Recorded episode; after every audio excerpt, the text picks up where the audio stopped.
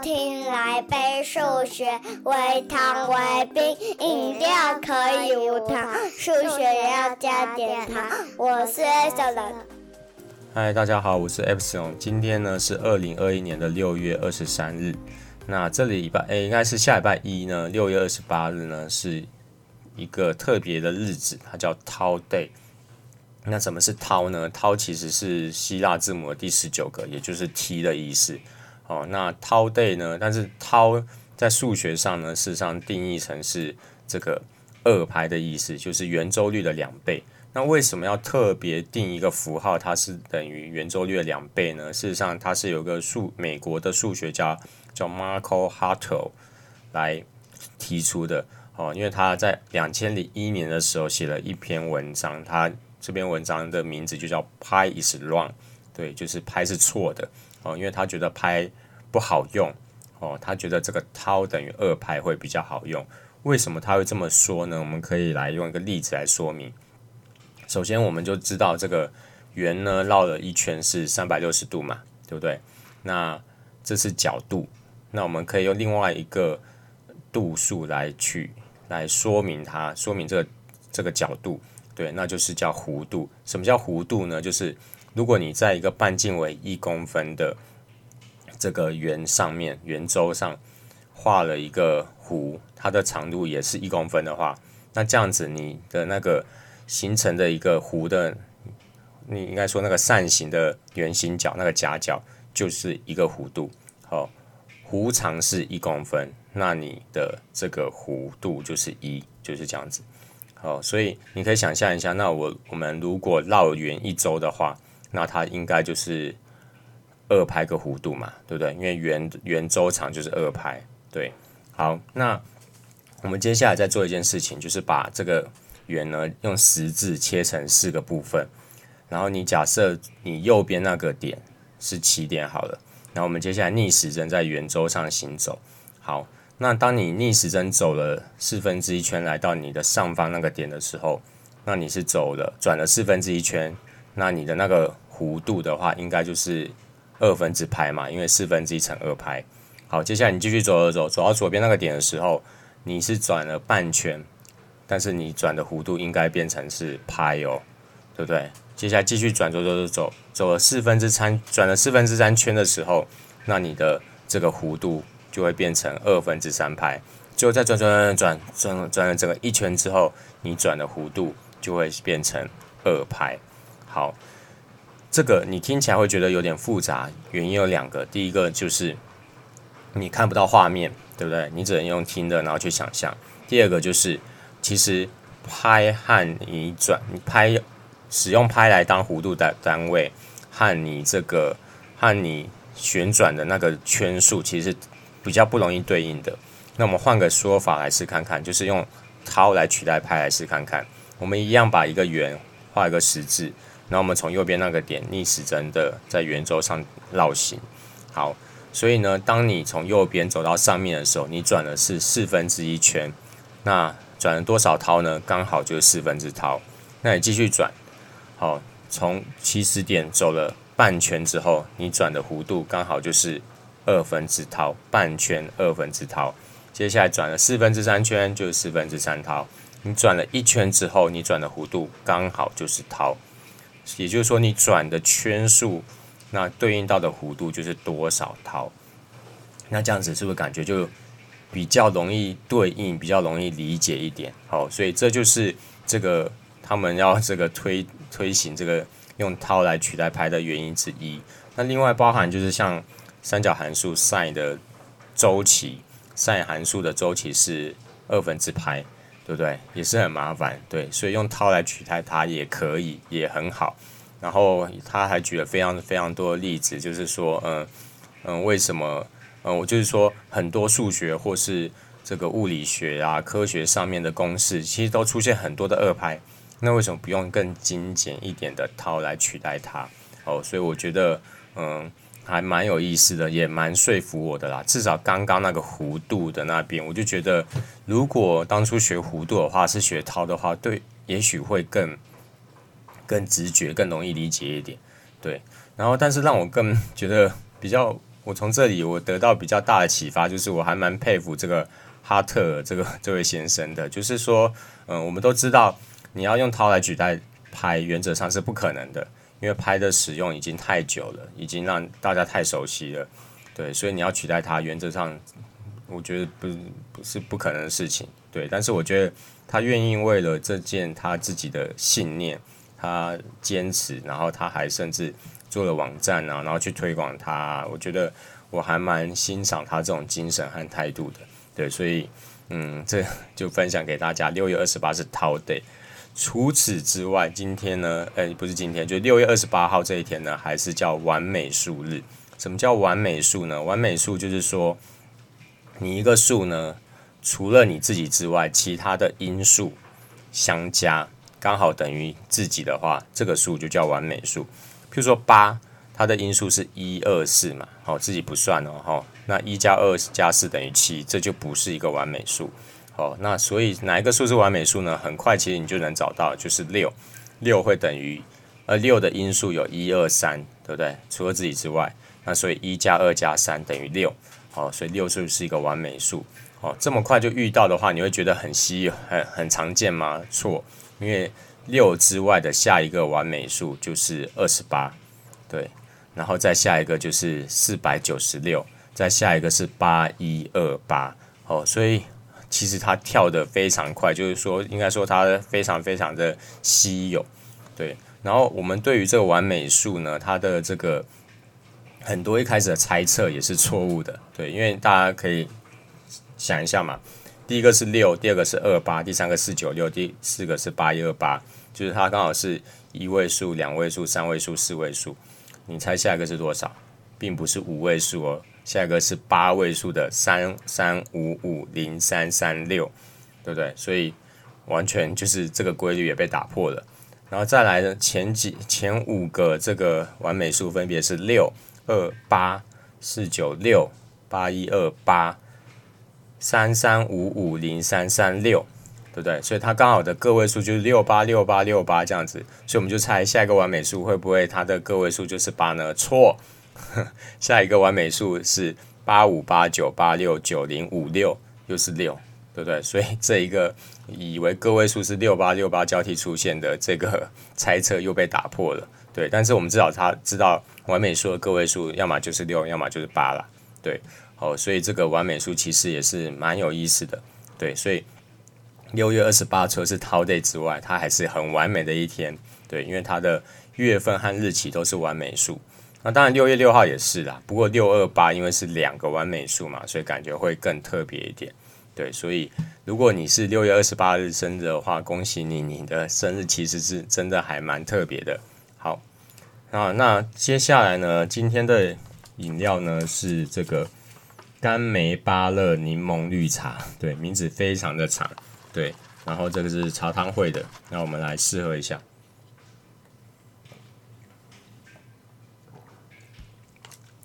一喝下去呢，其实它的芭芭乐味蛮重的，对，但是你又可以慢慢的感觉到那个柠檬味和一点点的梅子的味道有出来。对，我觉得我一开始会点这个饮料，是觉得我那个有有芭乐的饮料其实不多，对，然后就想喝看看。然后另外我就觉得。看字面上的芭乐啊、柠檬啊、甘梅啊，好像都还蛮搭的，对。然后喝起来，我真的觉得也是真的蛮蛮，他他调的这个比例抓的蛮适合的，对。所以我觉得给他蛮高的评价，对。虽然也蛮贵的啦，对，但是我觉得他确实在这个比例上抓得很好，就是你可以喝到主要的是芭乐的味道。对，然后但是它其他柠檬和甘梅不会抢，而是去很完美的协调了起来。对，所以我觉得这个还蛮不错的。因为我觉得你要想说哪些饮料加什么东西，我觉得这点倒不会太难，难的是那个比例抓得好，真的就不容易。对，但是我觉得这个这个饮料算是把比例嗯、调整的蛮适合的。对，然后另外呢我觉得比较特别一点就是。这个名字呢，既然就这么的质朴，对，他就是把所有我加了什么料都告诉你，甘梅、芭乐、柠檬绿茶，我全部告诉你了，对，然后也不做任何的修饰，对，尤其是现在很多饮料店都取了很多文青的名字，对，然后既然这个这个呃这个饮料完全不不不去取名字，我觉得还蛮特别的，对，然后大家可以想一下，如果要把这帮这个甘梅巴乐柠檬绿茶取一个文青一点的名字的话，应该怎么取？我刚才有稍微想过，后来发现好像都没有特别适合的名字，对，大家如果有想法的话，可以留言告诉我们。好。那今天呢的主题呢，要来介绍一下一个很蛮特蛮蛮有趣的主题，就是投票的制度哦，投票选举的制度。对，因为我们是所谓的民主社会嘛，所以我们都很多事情都用投票来决定。但是你的投票的方法真的是最好的吗？最公平的吗？我们来想一下，就是呃，我们假设呢有五，我们不要用这个选选选举人好了，好就是。我们假设我们今天要投票选出的是我们要聚餐的地点好了，对，然后呢，嗯、我我会在嗯、呃、我的资讯栏里面先把那个这个数据抛出来，对，因为直接叙述的话，相信也是会太复杂，对，所以我就大概叙述那个概念。但是如果你对这个主题有兴趣，你可以去往网站上去看这个呃所有的数据，还有接下来的分析，哦，就是。好，我们假设五家餐厅，然后呢，我们是两个班级要办谢实验，好了，所以总共五十五个人，对，来投票，对，然后呢，每一个每个人心里面其实对这五家餐厅应该都有他的一个喜好顺序嘛，对不对？譬如说最喜欢去哪一家，然后第二名、第三名，然后最不喜欢去哪一家。好，那我们今天呢，投票第一个方法叫做多数决，多数决就我们最常使用的就是，呃，你想去哪一家的投举手，哦，然后他。最多人去，然后就获胜了，对不对？好，假设我们就使用多数决的这个投票制度来选出我们去的餐厅。那在这样的情况下，有可能会有这种情况，就是，诶，譬如说 A 餐厅他得到十八票，然后他已经赢过其他的这个说他已经是最高票了，结果我们就去 A 餐厅。问题是，最想去 A 餐厅的有十八个人是最多，没有错。可是其他。每其他的三十七个人都最不想去 A 餐厅，所以就会变成说，嗯、大家最后去 A 餐厅之后，其实是大多数人是非常不开心的，因为这这是他最不想来的那一家餐厅。可是因为有少数人集中选票，所以导致于这 A 餐厅获胜了。好，其实有这种可能的哦，就尤其是像譬如说班级，比如说选班服好了，哦，你可能。有几个选项都不错，然后导致于选票分散之后，反而是少数人集中投了一个很很特别、比较奇特、大家比较不接受的班服，最后竟然获胜了。类似这样的情况是有可能发生的，对不对？所以也就是说，多数决虽然看起来很民主，是哦最多人最喜欢的嘛，那我们就选他。但是其实我们并没有考量到对整体这个团体是不是最佳解，对，所以。呃，第一个多数决是最常用，但是其实它也可能会有一些问题，所以呢，我们就可以使用第二个方法，叫波达计数法。那这波达我讲过，我记记得之前介绍过，就是他是一个法国数学家。哦，那这法国数学家呢，他其实他就发明这波达计数法，其实非常单纯，那就是给每一个你的这个你的选你的这个喜好顺序一个分数。比如说你的第一名他就得四分，第二名得三分，第三名两分，以此类推。那你的第五名就零分，然后把每个人的这每个人的喜好顺序，然后给每个餐厅分数加总起来，那最高分的就获胜。哦，那这样这个这个分方法其实蛮数学，就是至少第一名的餐厅哦，就是它是最多人支持的。哦，然后然后感觉好像也还不错这样子，对，哦。这是第二个方法，叫波塔计数法，感觉是很数学的一个方式。那第三种方法叫两轮选举制。所以两轮选举制呢，就是说，嗯嗯，就是你第一次投票完，如果有一个选项过半了，那代表它确实是已经过半数的支持了，那我们就去那一家。那但是如果第一次选举完没有过半的话，那我们就进行第二次的第二轮的投票。好，第二轮投票我们就把。前两名留下来就好，对，然后剩下的这个选项就剔除掉，对，那这种情况就可以避免避免我第一个多数决的那一个状况，就是说，嗯嗯，我们虽然很虽然大家不，诶，就 A 餐厅可能十八票，那其他的选项分散之后，可是我们在第二轮投票的时候，已经把嗯大部分选项删除。那不想去 A 餐厅的人，就把选票集中在另外一个选项。那这样子，另外一个选项就会压过 A 餐厅而获胜。哦，我觉得这个方法好像至少可以避免多数决很单纯、很暴力的 决定了某一些某一些结果。对，所以这叫两轮选举制，就是避免，应该是为了避免刚刚我讲的 A 多数决的状况。对，我记得有一些国家的投票就是用两轮选举制。对。好，那在两轮选举制之后呢，就呃也这个进阶到另外一个选举制度，就是我们要介绍第四个选举制度，叫排序复选制。排序复选制跟刚刚很像，就是我们进行第一轮投票，发现没有过半之后，我们就进行第二轮。可是第二轮呢，我们只删去那个第一轮里面得票最少的那一个选项，哦，然后让让剩下四个选项再来排，对，然后。接下来再投一轮，再删一个，再投一轮，再删一个。对，那这就是排序复选制，那就是呃多数决是最多人支持的餐厅获胜，那排序复选是比较像是最少人不支持的餐厅最后会留下来。哦，应该是这样的一个意思。对，所以这也是一个方法。好，接下来第五个呢叫做孔多塞制，也叫做配对比较。哦，孔多塞呢，他是一个法国的政治家，那他发明的方法。那什么叫孔多塞制呢？其实很简单，就是 PK，就是呢，我们有五个选项嘛，对不对？就两两抓出来 PK，每个都 PK。比如说 A 和 B，你比较喜欢哪一个？投下去。那如果结果 A 获胜，那 A 就得一分。A 和 C PK，你比较喜欢哪一个？好，A 获胜，那就是这个，那就 A 再得一分。哦，类似这样的一个制度。那全部 PK 下来之后呢，分数最高的那一个选项就获胜。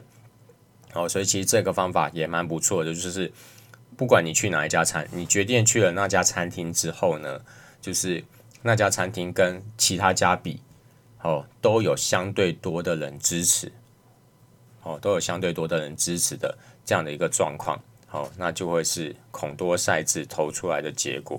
对，然后刚好。是不是刚好五种方法？第一个是多数决，第二个是波大计数法，第三个是两轮选举制，第四个是排序复选制，第五个是孔多塞制。好，那这五个方法呢，在我那个例子里面呢，刚好是五种方法选出五种不同的结果。对，所以就可以知道这个选举的制度其实对于结果来讲也是会有影响的。好，然后嗯，分享到这边呢，就是要讲的其实就是。至于你最后要使用哪一个方式呢？其实我觉得要看你的时机和场合，好，并不是 要看，并不是要做票的意思，而是说，譬如说像全国性的选举，你就不可能用多数，呃，你就大概只能用多数决或者两轮选举制嘛，对不对？因为，呃，你如果用波达计数法的话，其实譬如说总统候选人好，你可能只有最喜欢和最不喜欢，中间的你其实你就没有特别的喜好，所以不太可能用这个。波达计数法，而且你要统计这么多人的所有的喜好顺序，其实是一个很大的工程。大家有开票开票过就知道，光是开第一名出来就很累了。你还用波达计数法，我觉得那个是不太可能的。那你要用在什么地方议员的选举也不可能啊，因为你可能只认识其中一个，剩下的比如说十几二十个，你都完全没有任何印象，那你排序事实上是没有太大的意义。好，但是。全国性的话，因为多数决它毕竟是方便的方法。可是如果你在班级里面，比如说你要选像我刚才讲班服啊，或是聚餐地点啊，我觉得其实你就可以思考一下，看是不是要用使用波达计数法，哦，或者是甚至我觉得两轮选举制啊，或是孔多赛制，好像都还不错。哦，就是可以，嗯、可以，嗯、尽量的选出一个对团体整体而言是最佳的方法，最合适的方法。哦，我觉得可以去思考一下，对，好，那以上呢就是今天分享内容，好，那感谢您的收听，那对于我们节目有任何意见，都欢迎你填写 Google 表单或者是留言，让我们有改进的方向。感谢您的收听，我们下礼拜三再见喽，拜拜。